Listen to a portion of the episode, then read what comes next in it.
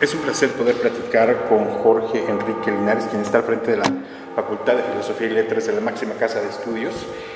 con este libro que se llama Dios a la naturaleza. Y pues básicamente la idea detrás de este es el cambio de paradigma, el cambio de concepción, el cambio de realidad de lo que hoy entendemos como naturaleza y que la tecnología está cambiando.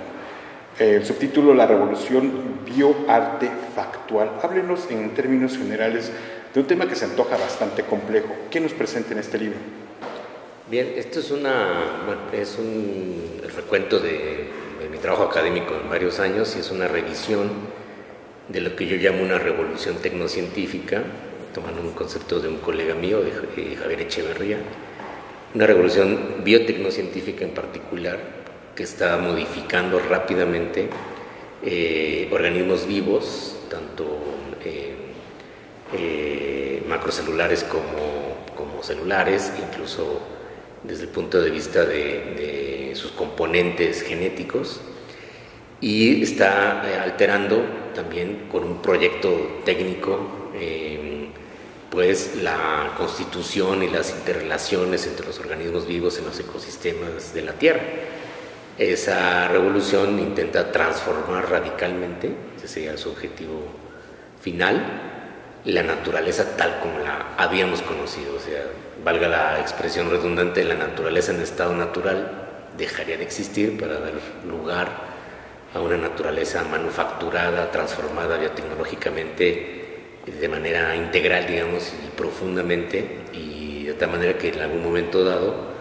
eh, los seres humanos eh, intervinieran y alteraran prácticamente todos los ecosistemas de la Tierra.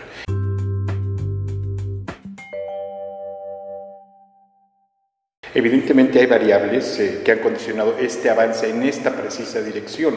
No sabemos, podríamos especular en qué sentido habría avanzado la ciencia en sus diversas disciplinas, pero finalmente el camino que se ha recorrido ha estado determinado por otros agentes como son el desarrollo económico, las relaciones geopolíticas, la misma conservación de la tierra y su naturaleza. Eh, Detállenos un poco cómo han incidido estos factores en la concepción de esta naturaleza eh, que, pues, a la que estamos casi despidiendo, ¿no? Adiós a la naturaleza. Sí, sería la idea de una naturaleza bioartefactual, suena muy feo, pero este, ese es el concepto que encontré. Y sí, en el fondo, eh, damos como base de esa transformación tecnológica y por tanto social, eh, tiene eh, unas, eh, digamos, implicaciones y objetivos también económicos. Nosotros le llamamos esto biocapitalismo. El sistema capitalista mundial ha creado un nuevo ámbito de desarrollo y nuevas mercancías, son los bioartefactos, los organismos modificados, por ejemplo, animales diseñados genéticamente exprofeso para la para investigación científica o alimentos transgénicos o bioartefactos de todo tipo que podrían ser eh, insectos modificados o nuevos animales creados ex profeso para algunas tareas técnicas. Y esto va a generar un nuevo mercado de mercancías en el mundo que tienen un alto valor porque tienen un alto valor agregado de, investigación tecnocientífica, biotecnológica y que están incidiendo en muchos ámbitos, eh, materiales, alimentación, eh, desde luego em, farmacéutica, eh, pero también tendrían, tendrían la intención de modificar las condiciones de la naturaleza humana. el objetivo final es transformar el cuerpo humano desde, desde el punto de vista material, biológico, de formas que antes no se han podido intentar y que el conocimiento biotecnológico hoy en día permitiría eh, transformaciones que serían radicales, que probablemente marcarían un antes y un después en la historia de la humanidad, de tal manera que algunos están planteando ya una transhumanidad o incluso una posthumanidad que vendría eh, como producto tecnológico de estas tecnologías para alterar y transformar de manera irreversible y radical la naturaleza humana.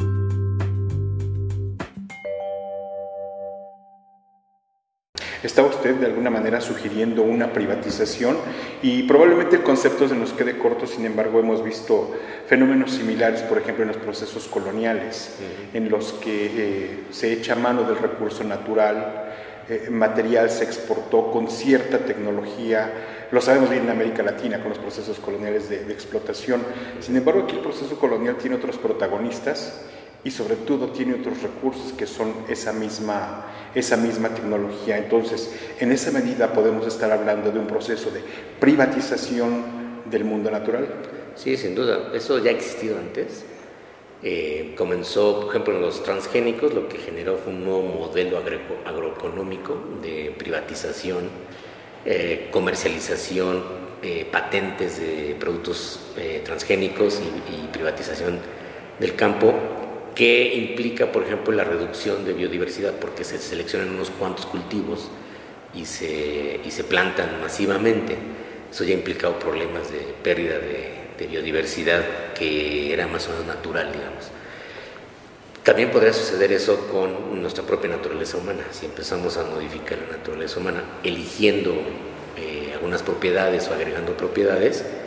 la, también la diversidad genética humana se podría empezar a reducir. Y em, esta privatización del conocimiento es un proceso del siglo XX, el conocimiento científico de alto rigor, eh, y efectividad técnica se vuelve una mercancía más. Esto es lo, es lo que llamamos nosotros tecnociencia, comercializa el conocimiento, lo privatiza, lo patenta. Y hoy por hoy, aunque hay mucha información en las redes, los investigadores que de veras quieran producir algo nuevo en biotecnología tienen que pagar los costos de esas patentes o del acceso a bases de datos y eh, no es tan fácil ya colaborar en proyectos internacionales para, por ejemplo, mejoramiento de semillas. Todo el, todo el proyecto de, por ejemplo, intervención en el cerebro humano, que hay eh, por lo menos dos grandes proyectos, uno en Estados Unidos y otro en Europa, tiene fines también comerciales de carácter eh, neurofarmacéutico en principio y después para eh, generar transformaciones que permiten a los seres humanos controlar o modificar, imagínense, las emociones, los pensamientos, eh, la, conducta. Y ahí hay serias preocupaciones, evidentemente, de que esos experimentos eh, puedan tener resultados negativos que no sean controlables fácilmente. Entonces, esto se da en el marco de un proceso económico globalizado, de un sistema económico que ha privatizado tanto el conocimiento como los beneficios tecnológicos. Muchas veces la retórica de las empresas, sobre todo tipo farmacéuticas, tiene este, estas eh, expresiones de que todo es en beneficio de la humanidad, pues no es tan así. Y lo vemos muy claramente en el mercado farmacéutico. Eh, ciertamente cuesta mucho trabajo y dinero eh, desarrollar nuevos fármacos y estos tienen un alto costo en el mercado porque está privatizado el conocimiento, no está hecho a partir de un, de un sistema de beneficencia social o de participación mundial que por lo menos establecer un costo razonable para que todo el mundo pudiera acceder a nuevos medicamentos. Esto se ve claramente en los medicamentos, por ejemplo, eh, de nueva generación para tratar el cáncer.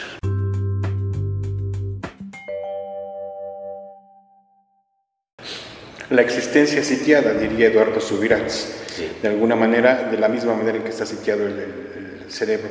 ¿Ve usted alguna digamos, salida o algún punto límite de toda esta, este sistema, esta inercia. También los procesos de desarrollo tecnológico alcanzan un clímax y generan un colapso de la misma manera en que sucede con los sistemas económicos que los impulsan. Eh, ¿Dónde vería usted las áreas sensibles de esta, de esta inercia? Eh, ¿Dónde vería las áreas sensibles, por ejemplo, de la misma sociedad en aceptar integrar cierto hasta cierto grado la tecnología y en otro rechazarla. Ridley Scott creo que estaría entusiasmado con la idea. Claro, o sea, por un lado, desde luego que puede haber beneficios muy importantes, eh, eh, como decía hace rato, eh, pues quien no quisiera mejorar su condición biológica, quien no quisiera ser inmune a enfermedades, no envejecer o vivir mucho tiempo, tener capacidades cognitivas más amplias pero esto es un problema social, entonces eh, tiene implicaciones eh, que pueden ser problemáticas, hay riesgos que no están bien evaluados, no solamente esta comercialización que genera desigualdad, sino también habría riesgos biológicos inherentes que no es fácil de evaluar y de mucho menos de controlar. Y por otra parte, yo encuentro que en este objetivo de decirle adiós a la naturaleza, pues, aparentemente hay una marcha en el progreso, que seguimos creyendo en el progreso tecnológico, pero puede también haber una, una ilusión, digamos, una trampa, de creer que podemos abandonar la naturaleza cuando a lo mejor no podemos.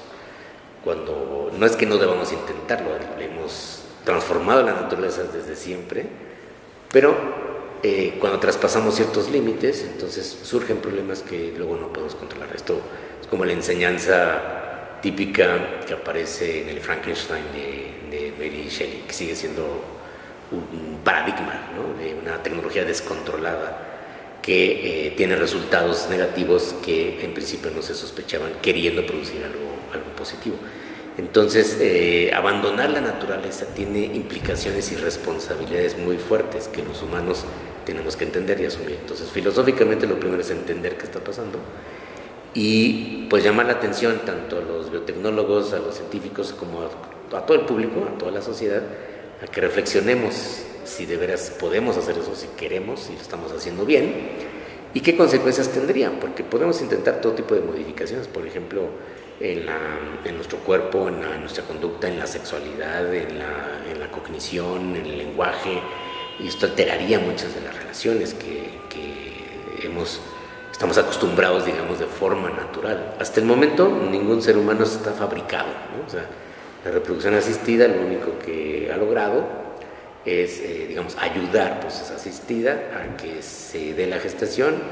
y luego pues no, tenemos todo un sistema artificial como planteaba Huxley en el mundo feliz para gestar un ser humano, pero podría ser.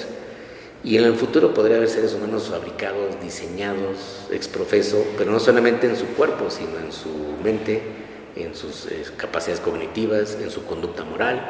y esto alteraría el concepto de libertad que es ambigua, que es ambivalente, que es así de contradictoria que hemos tenido siempre. Y muchos filósofos eh, pues, han pensado que esto es un valor muy importante de la dignidad humana,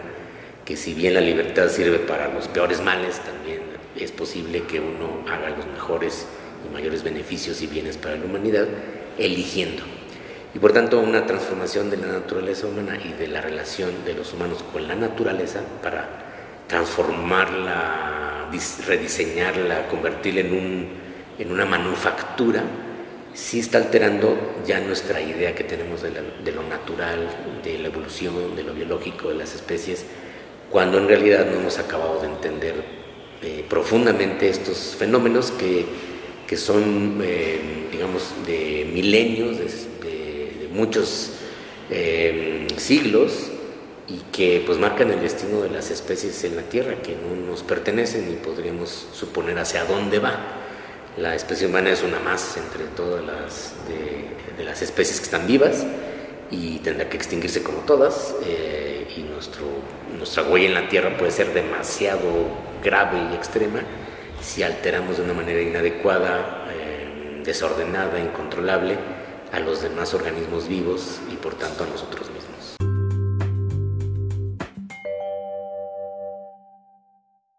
Habla usted de la necesidad de reflexión.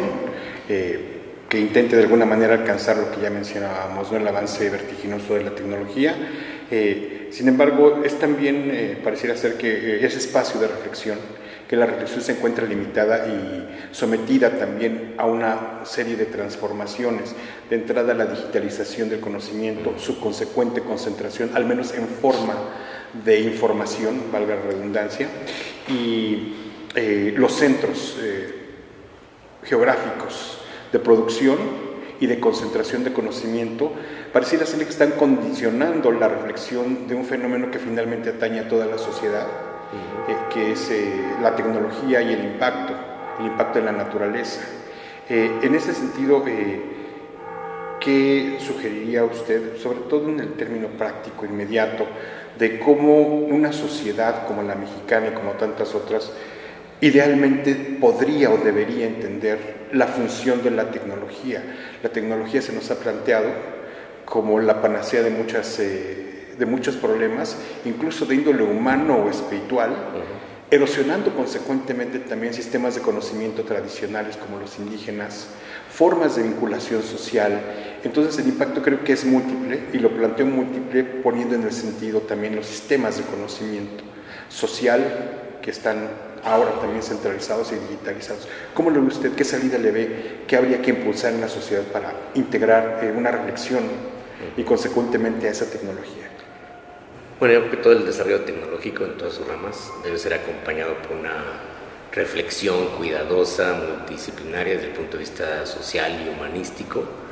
Es una de las tareas muy importantes de las humanidades que se cultivan en las universidades públicas del mundo y también en otras y en facultades como la nuestra, Filosofía y Letras, que es una de las tareas de la filosofía, que tiene que ser una reflexión cuidadosa, rigurosa, no siempre puede ser tan rápida, eh, pero es necesaria porque si no podemos reflexionar atentamente y poder, eh, digamos, desembrollar lo que está pasando, cualquier fenómeno social, cultural o tecnológico, que involucra a veces cambios muy rápidos, a veces, eh, como estamos viendo en el mundo entero, fenómenos intensos de, expresiones, de, de, rebeldía, de atasgo, ahora mismo lo que está sucediendo en todo el mundo con los movimientos feministas, hay que reflexionar cuál es el problema de fondo, qué está pasando, qué alternativas existen. Y lo mismo pasa con las tecnologías. La filosofía, lo que, la tarea que tiene es tratar de comprender el mundo en el que vivimos, y aportar una visión que debe ser desinteresada en el sentido de no comprometerse con un interés específico, por eso a veces es muy incómoda para otros, eh, puede fallar, en efecto, puede tener sesgos, pero eh, al menos tiene el compromiso de hacerlo con eh, suficiente rigor y objetividad para dar una visión crítica que sea capaz de llamar la atención de todos para reflexionar sobre lo que estamos viviendo es lo que estamos haciendo. Entonces, en el caso de las biotecnologías, están avanzando muy rápidamente, ciertamente han creado un nuevo poder tecnológico que no es solamente sobre las demás especies, sino es fundamentalmente sobre nuestra propia especie, nuestro cuerpo humano. Y puede dar por resultado cambios muy trascendentes en la manera en que entendemos el mundo, en la manera en que nos relacionamos, en la manera en que comprendemos el mundo. Es la, la tesis de fondo de, de mi libro y creo que hay que hacer una reflexión cuidadosa, profunda, eh, ojalá fuera más rápida de lo que lo podemos hacer y, y, fuera más colectiva con más personas metidas de fondo a entender los fenómenos y a tratar de, de, de, escudriñar y de, digamos, aclarar el camino para proponer algunas alternativas. Y yo creo que cualquier desarrollo tecnológico merece no solo considerar, como tú decías, otro tipo de conocimientos tradicionales, otras visiones sociales, sino quizá ir desmantelando esta idea del progreso infinito y de la, digamos, mercantilización que hay del conocimiento y de los, de los productos de la, de la, tecnología que están ahora eh, dominando en parte, podemos decir así, es una tesis fuerte, están dominando la producción de conocimiento científico en, en muchas universidades y instituciones del mundo. Y universidades como la nuestra tienen la capacidad todavía de ser muy independientes y estar eh, todavía, digamos, no comprometidas en esos intereses económicos y políticos para poder hacer una observación y un seguimiento más crítico que le dé al resto de la sociedad elementos para su propia reflexión. Doctor, pues muchísimas gracias. Demos la bienvenida a Adiós a la Naturaleza, la revolución bioartefactual de Jorge Enrique Linares, filósofo. Muchas gracias por la entrevista. Gracias.